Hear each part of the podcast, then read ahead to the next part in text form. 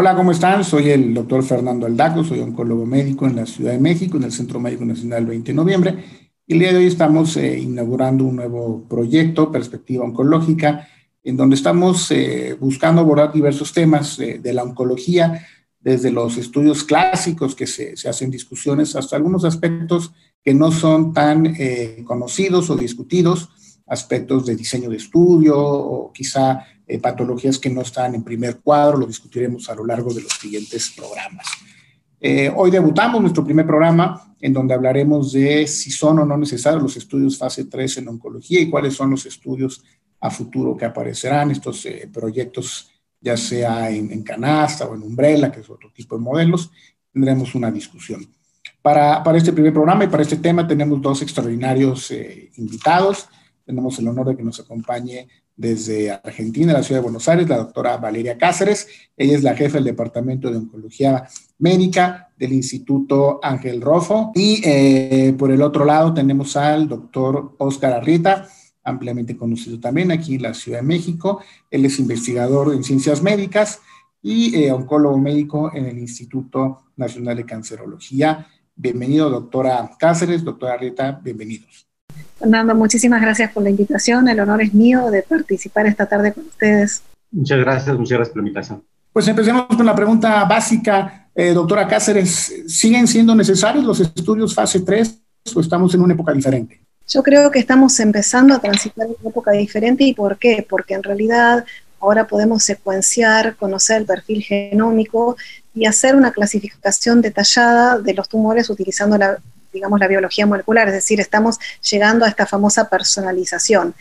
Hoy por hoy, digamos, todas las drogas que hemos utilizado en este tiempo, como bien sabemos los oncólogos, de lo que son agentes citotóxicos, siempre se han aprobado de acuerdo a un estudio fase 3, donde un estándar terapéutico se comparaba con una nueva posibilidad y si esta posibilidad realmente daba beneficios en sobrevida libre o en sobrevida libre de progresión o en sobrevida, estas drogas eran aprobadas. Pero cada vez teniendo estos marcadores biológicos, empezamos una transición entonces esta transición empezó desde cosas muy sencillas que en realidad las tenemos de hace más de 10 años, como puede ser, por ejemplo, la determinación del HER2 y utilizar el trastuzumab adyuvante para esos pacientes que tienen ese marcador. Y también lo utilizamos algunos otros marcadores que nos han permitido la aprobación de algunas moléculas. Pero justamente, si quieren, podemos ahondar un poquito más en esto de lo que va a ser la próxima generación de estudios clínicos. Ok, perfecto. Oscar, por favor los estudios fase 3 son estudios muy necesarios eh, que se evalúan en, poblaciones, eh, un número importante de pacientes, comparando contra el estándar. Eh, y son básicos para tener aprobaciones. Esto es algo muy importante que muchas veces los organismos regulatorios requieren esas aprobaciones. Entonces, hay casos en donde hay neoplasias o mutaciones que se tienen en un muy bajo número o porcentaje. Un ejemplo claro es esto en red, por ejemplo, en cáncer de pulmón, en donde el tratamiento con medicamentos inhibidores de red, eh, por ejemplo, te da tasas de respuesta en primera línea del 85%. Para hacer un estudio fase 3 necesitaríamos tener un gran tiempo y una gran inversión económica para poder lograr este estudio cuando sabemos que las respuestas con quimioterapia son alrededor del 30%. Entonces, realmente eh, con este, un estudio fase 1-2 con 105 pacientes y con esta tasa de respuesta y con una sobrevida libre progresión de alrededor de 13 meses y una duración de 20 meses de, de la tasa de duración, yo no creo que sea indispensable tener un estudio fase 3 para tener una aprobación. El estudio fase 3, por supuesto, también va a incrementar los costos de los tratamientos. Entonces, todo esto va a llevar a un incremento muy significativo, ya de por sí altos, como para tener eh, además toda esta información. Por supuesto, idealmente es tenerlos. Si se puede hacer de, una población alta de pacientes eh, en tumores eh, comunes, por supuesto, eso es importante hacerlo. Por ejemplo, pongo otro ejemplo, en el caso de ceritinib, versus quimioterapia. Cuando ya teníamos estudios que comparaban eh, quimioterapias como eh, en el caso de, de crisotinib, este, eh, con quimioterapia en primera línea, realmente todos sabíamos que el resultado iba a ser positivo. ¿Por qué en este caso, en, este caso particular, Novartis decide hacer un estudio fase 3? Porque las, eh, los, eh, los aparatos de regulatorios exigen este fase 3 para poder tener una competencia. Entonces, sí debemos de cambiar esta mentalidad, particularmente en este grupo de, de, situaciones clínicas particulares. Ahora, pareciera ser que estamos entre, eh, yo lo partiría en las neoplasias, uno puede ver en pulmón, hay estudios en otros tumores en donde con estudios fase 2 se han hecho aprobaciones este, de algunos fármacos. Puede ver, por ejemplo, el estudio eh, pacientes con inestabilidad microsatelital que reciben inmunoterapia. Pero si uno se va a cáncer de mama, el fenómeno ha sido hasta cierto grado un poco a la inversa. Yo, los que somos un poco más grandes, recordamos que muchos estudios en cáncer de mama en segundas, terceras líneas con gemcitabina, con capecitabina, eh, con vinorelbina, muchos eran estudios fase 2. Y ahora es muy difícil una aprobación con un fase 2, se requieren, en, en de mama básicamente, se requieren los fase 3. Entonces yo, me parece que hay que separar incluso entre cada neoplasia una evolución diferente y necesidades diferentes. Y lo otro que vería es, un asunto es que haya pocos pacientes y que no permita hacer un fase 3, y el otro es esta, eh, este concepto de que no podemos esperar 7 o 8 años a que un producto madure cuando tenemos la información de que puede funcionar y retrasar. Entonces, como son dos escenarios diferentes para este tipo de, de protocolos. No sé qué piensa doctora Cáceres, con estos nuevos modelos que se están desarrollando ahorita. Yo lo que creo es que estamos justamente en esta transición. En cáncer de mama hemos encontrado algunos biomarcadores que nos pueden ayudar, como comenté lo que era el FER2, como el PDL1 en el cáncer de mama triple negativo, como el BRCA, pero en realidad justamente necesitamos tiempo, necesitamos dinero, necesitamos mucho número de pacientes y a veces si bien el cáncer de mama como sabemos es el tumor más frecuente, estas subpoblaciones no lo son tanto. Entonces ahora empezamos con este tema de los ensayos de los que son los protocolos maestros, en realidad es un protocolo que tiene hipótesis de subestudios que se llevan a cabo simultáneamente. Estos subestudios justamente son estos tipos de tumores específicos que son por tipo, digamos, histológico o por marcadores moleculares. Y entonces, si bien utilizamos toda esta logística, ya sea para la prueba histológica o para la prueba hematológica, vamos a utilizar lo que se llama la, secuenciación o incluso la inmunistoquímica para recopilar datos de marcadores y ver justamente en qué poblaciones vamos a probar las distintas drogas. Y en realidad, justamente este protocolo maestro lo que va a aumentar es la posibilidad de participar en un ensayo clínico adecuado para un paciente determinado. Incluso si en este momento no hay un subestudio para ese paciente pueda participar, le va a dar un seguimiento y se le podrá colocar una lista de espera hasta que se encuentre un subestudio adecuado, ¿no es cierto? Pero bueno, esto es lo que a futuro vamos a tratar de organizar. Los ensayos del protocolo maestro pueden ser exploratorios o pueden ser confirmatorios, y estos, digamos, ensayos de protocolos maestros, como dijimos, son varios subestudios y en realidad tienen la ventaja de que incluyen estos datos de subpoblaciones una amplia gama de marcadores moleculares, ¿no es cierto? Que de alguna manera es lo que estábamos hablando, si estamos hablando de una población frecuente, de una población no frecuente, de un tipo, digamos, de estudio en especial. Y como Fernando vos comentabas anteriormente, eh, hay distintos modelos, uno que es el ensayo eh, basket o canasta, otro que es el ensayo paraguas umbrella, y otro es el ensayo de plataforma, que después, si quieren, podemos discutir, pero de alguna forma es clasificar la enfermedad de acuerdo a un tipo histológico o un marcador molecular y ver qué número de terapias yo puedo incluir en ese estudio. Este es un punto importante, los estudios de canasta que se mencionan, porque cambia el concepto, ¿no? Generalmente incluimos pacientes en un estudio con una neoplasia. Ahora estamos incluyendo por tipo de, mutación y que puede abarcar diferentes tipos de neoplasia. Generalmente son mutaciones de eh, baja prevalencia. Entonces tenemos una mutación en el cual incluimos una gran cantidad de estudios, en el caso particular eh, NTRAC, por ejemplo, en el cual vamos a incluir un, número de pacientes y eh, es otro tipo de análisis que hay que repensar de acuerdo al conocer la nueva fisiopatología de las neoplasias y, por supuesto, tener actividad de medicamentos con una mutación. Esto significaría entonces, que eh, idealmente todo paciente debería tener una secuenciación de siguiente generación para poder eh, tener estos paneles y tomar mejores decisiones? en la práctica clínica no todos tienen que tener una, una secuenciación porque la evidencia que hay para, por ejemplo, tener una mutación específica en cáncer de pulmón, SEKIT, no necesariamente va a responder al tratamiento.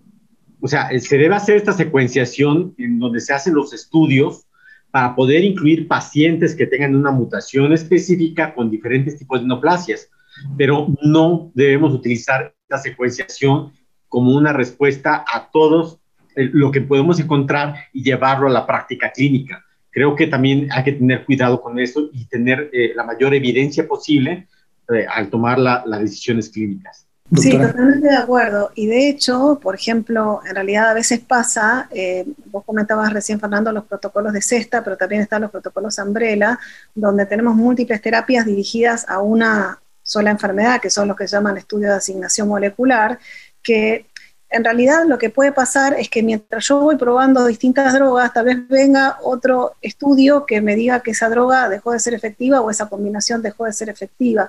Yo lo que creo que un modelo que estamos llevando a cabo y que es muy interesante es combinar el fase 3 con toda la parte de biología molecular que tenemos, como estamos haciendo en los últimos estudios clínicos, como vos sabés, todas las pacientes firman consentimiento informado para tomar toda esta digamos, información eh, de sus bloques tumorales o incluso de, sangre para ver ADN tumoral circulante.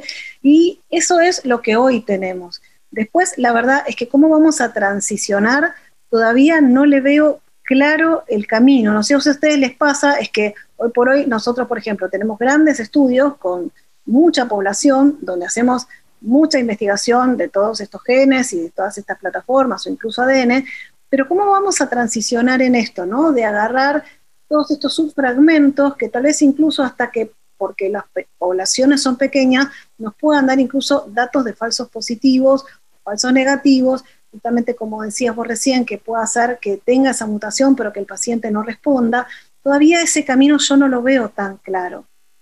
Pasaremos a una etapa en donde ya no vamos a clasificar los tumores por sitio anatómico, es decir, ya no va a ser un cáncer de próstata, de mamo, de ovario, sino será, este es un paciente con un, eh, puede ser un adenocarcinoma, estoy en términos general, o carcinoma BRAF mutado, por ejemplo. Entonces, en base a eso, se tomará decisión y ya no importará el sitio anatómico. Yo creo que eh, eh, depende de, las situaciones se, particulares.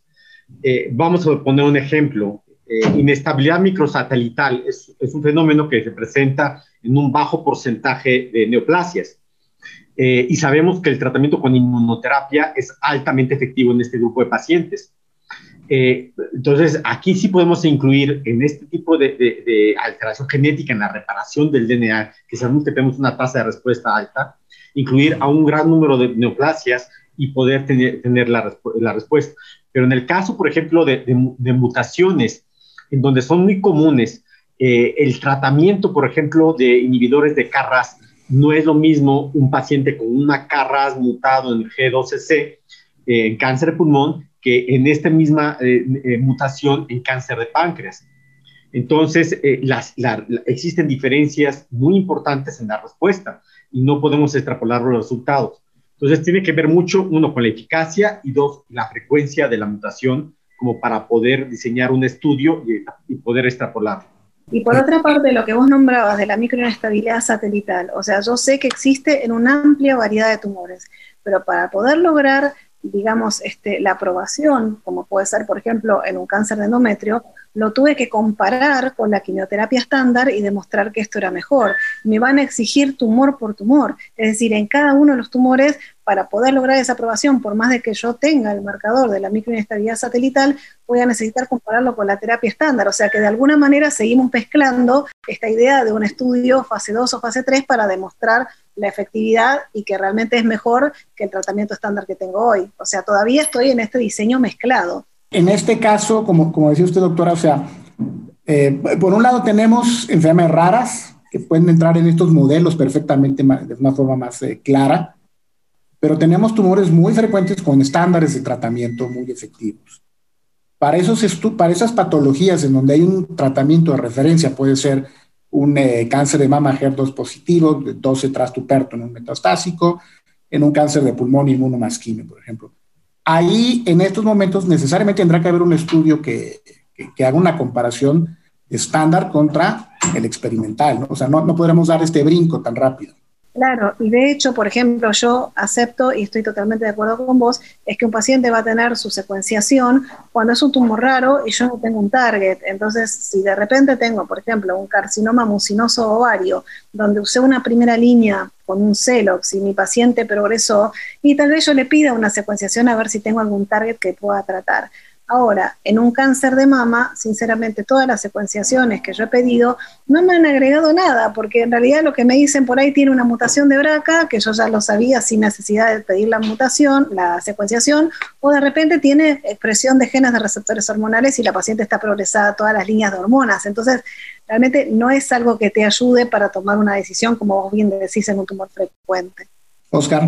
Otro, otro tipo de, estudio que, que se trata de diseñar es cuando los tenemos tratamientos muy activos y que tenemos una segunda o tercera línea también muy activa, en los cuales el tratamiento secuencial eh, tenemos la duda de que es mejor iniciar con el mejor medicamento o dar un tratamiento secuencial. Muchas veces la industria farmacéutica diseña los estudios sin permitir que el brazo control reciba una segunda línea ya con un tratamiento prediseñado porque ellos buscan eh, obtener un beneficio en sobrevida, pero realmente eso hace que tengamos más dudas de cómo iniciar un tratamiento, qué será mejor, un tratamiento secuencial para ese tipo de drogas, por ejemplo, en el caso de ALK, dar tratamiento de crisotinib, alectinib versus alectinib solo inicialmente, hoy después un inhibidor de, de segunda generación. Y esto también tiene que ver con el objetivo en el cual muchas veces las, eh, estamos buscando la sobrevida global o la sobrevida libre de progresión. Y además, eh, también aquí la calidad de vida. Cuando un paciente con un tratamiento secuencial progresa, muchas veces lo hace en sistema nervioso central que puede interferir la, la calidad de vida y que no puede tener a veces impacto en una, eh, un tratamiento secuencial en sobrevida, pero sí en la calidad de vida. Entonces, hay que buscar también el diseño de los estudios en tratamientos altamente efectivos para tratamientos secuenciales para diseñar cuál es la estrategia de tratamiento. Y yo creo que es fundamental eh, la secuenciación cuando yo voy a planear el tratamiento de un paciente con enfermedad avanzada, justamente focalizándome en la calidad de vida. Entonces, si yo tengo de antemano las mutaciones que puede presentar ese paciente, si puede presentar, por ejemplo, en el caso del cáncer de mama, una mutación del receptor estrogénico o una mutación de la PI3K, me va a permitir seleccionar cuál es mi primera línea y en base a eso seguir con las líneas ulteriores. Creo que eso va a ser el gran cambio que vamos a tener en el tratamiento de algunos tumores. Ahora, eh, estábamos hablando, eh, doctora Cáceres, que trabaja mucho en cáncer de mama, doctora Rita en cáncer de pulmón, que son dos patologías que tienen mucha visibilidad, o sea, el, el financiamiento más grande eh, en recursos está básicamente en tres patologías, que es tubo digestivo colorectal, eh, pulmón y cáncer de mama.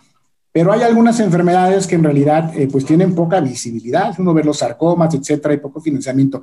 Estos modelos de, de, estudios nuevos, o incluso estudios fase 2, ¿no? que son estudios ya de mucho tiempo, bien diseñados, este, perfectamente el reclutamiento, etcétera, fuera de la parte clásica del financiamiento de la industria. Más bien, eh, ¿en qué, utilidad puede ser para nosotros nuestra práctica, ya sea dentro del país, en la institución, este tipo de diseños que nos pueden dar, que, que nos dan una mayor libertad de decidir, obviamente, el objetivo primario, el tratamiento que queremos evaluar, que ya no tenemos, por razones válidas de la industria, de financiar lo que, bueno, es dentro de su interés, ¿no? No sé, ¿qué, qué opinen? Yo creo que es muy importante, por ejemplo, una patología prevalente en su país y en el mío es el cáncer de cuello uterino. Y la verdad es que durante años no hemos tenido ningún tipo de financiación. Justamente dentro de estos protocolos Basket entró la aprobación del pembrolizumab en segunda línea con una tasa de respuesta muy baja y vienen del 12% y vienen un par de moléculas más.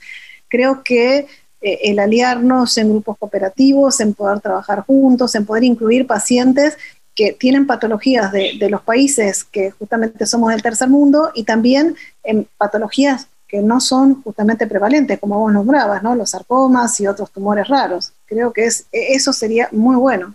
Yo, eh, en el aspecto de la investigación que es independiente de la industria farmacéutica, es algo muy importante en cualquier neoplasia, con alta prevalencia o, baja prevalencia.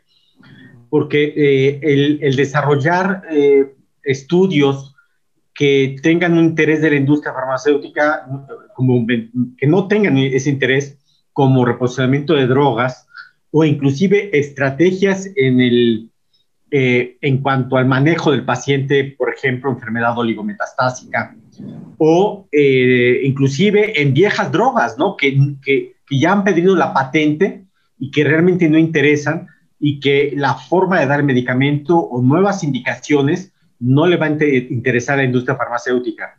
Entonces, es muy importante poder desarrollar esta investigación, eh, inclusive con esquemas de quimioterapia que pueden ser más económicos y que interesen a la región y que no puedan ser de interés en países eh, desarrollados.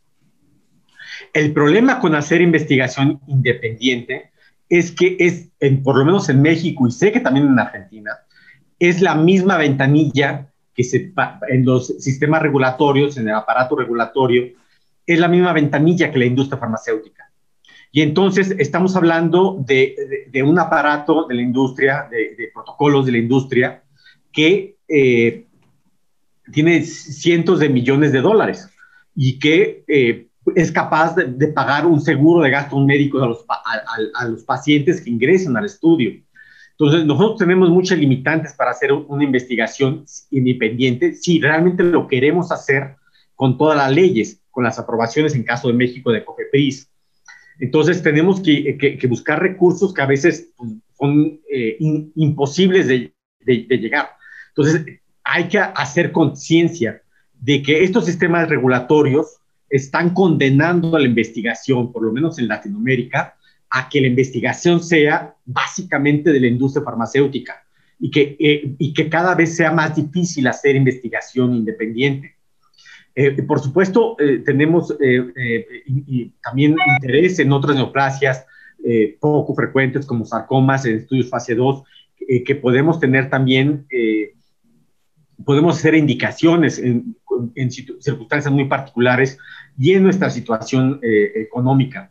Eh, eh, entonces, es básico poder hacer estos estudios, pero es muy, muy complicado. me gustaría ya, última, última pregunta es, a veces tenemos estos estudios fase 3 y generalmente el concepto es, es un estudio, una pregunta, una respuesta. Y queremos 10 preguntas y 10 respuestas. Le pedimos a veces mucho a los, a los estudios. Y entonces tenemos, eh, voy a dar un, estudio al azar, tenemos el estudio, eh, un estudio en cáncer de mama con inmunoterapia, y entonces tenemos el segmento de los PDL1, y entre más positivos les va mejor, y en los negativos parece ser que no se benefician, ¿no? En estos segmentos. Eh, ¿Qué tan válido es o es ya ocioso en un subgrupo específico, puede ser PDL1, pero cualquier otra neoplasia, otro biomarcador. Es decir, aquí en el forest plot que vemos, pues cruza el intervalo, no estamos seguros si funciona.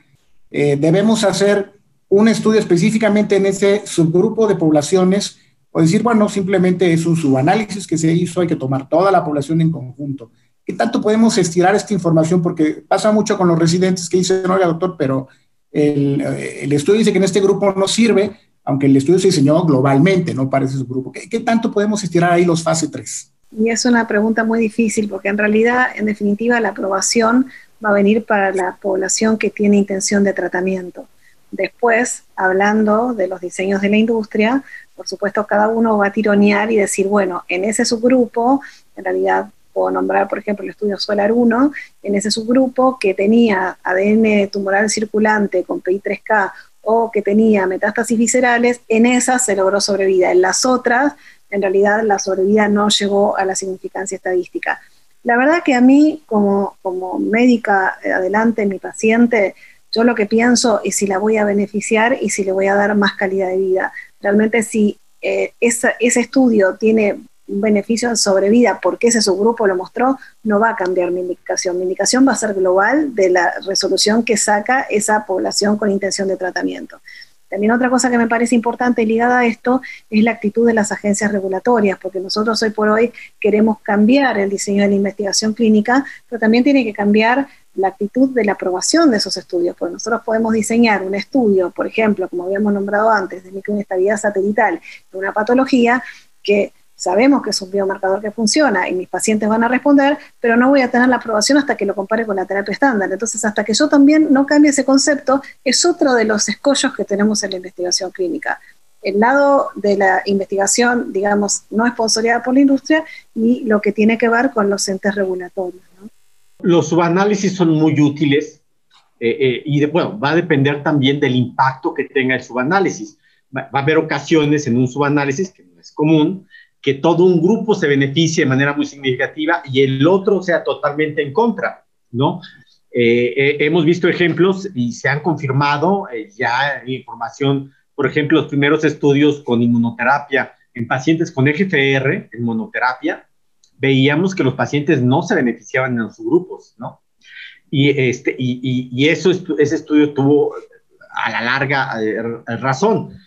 Eh, pero hay que estar conscientes que al hacer análisis de subgrupos, el número de pacientes que se analiza es menor y por supuesto se pierde poder. Y ahí se puede entrar en, encontrar, dar una falsa conclusión en un paciente que se puede beneficiar. Sin embargo, va a haber ocasiones también en el que el factor que se está analizando, eh, estratificando, tenga un valor biológico, ¿no? La expresión de PDL1, por ejemplo, con inmunoterapia, ¿no? Eh, eh, sabemos que tiene un muy importante impacto biológico. Entonces, vemos, por ejemplo, en el estudio Pacific, que los pacientes con PDL1 negativo no tienen impacto en sobrevida. Entonces, la industria farmacéutica dice, no, es que esto no fue creado para para, este subgrupo de pacientes, eh, no fue creado, diseñado en buscar un subanálisis. Pero claramente sí hay un contexto eh, biológico. Eh, y en el contexto, por supuesto, particularmente en Latinoamérica, en el que el alto costo de los medicamentos no puede ser para todo y que debemos de buscar biomarcadores o subgrupos de pacientes que se beneficien, en esto nos puede ayudar hasta que la información pueda ir cambiando para poder decidir en qué subgrupo podemos utilizar los tratamientos que tengan mayor beneficio eh, y, hablar de, cuestiones económicas. Muy bien, perfecto. Pues este, si algo más quieren agregar, ya para dar por terminado esta extraordinaria plática que tuvimos el día de hoy, doctora Cáceres, doctora Arrieta. Nada, yo lo que creo es que tenemos que fomentar la investigación clínica, que la verdad es que todos nosotros somos médicos asistenciales, pero siempre la investigación clínica mejora la calidad de la atención del paciente y creo que tenemos que abogar por eso. Posiblemente no haya ninguna otra eh, especialidad que tenga tanta relación como oncología con la investigación. Es, es, una, es un paralelo entre investigación y el avance científico que se lleva. Tenemos en cáncer de pulmón 17 actualizaciones de las guías de tratamiento solamente en un año. Entonces, eh, creo que en las hospitales escuelas eh, en Latinoamérica eh, no enfatizamos la importancia que tiene la investigación, siendo que en países en desarrollo tienen seis o un año entero en hacer investigación. Entonces, el llevar a cabo investigación es, eh, es extremadamente importante para la oncología. Y llámese investigación a la creación de una idea, la obtención de recursos, escritura, llevarla a cabo.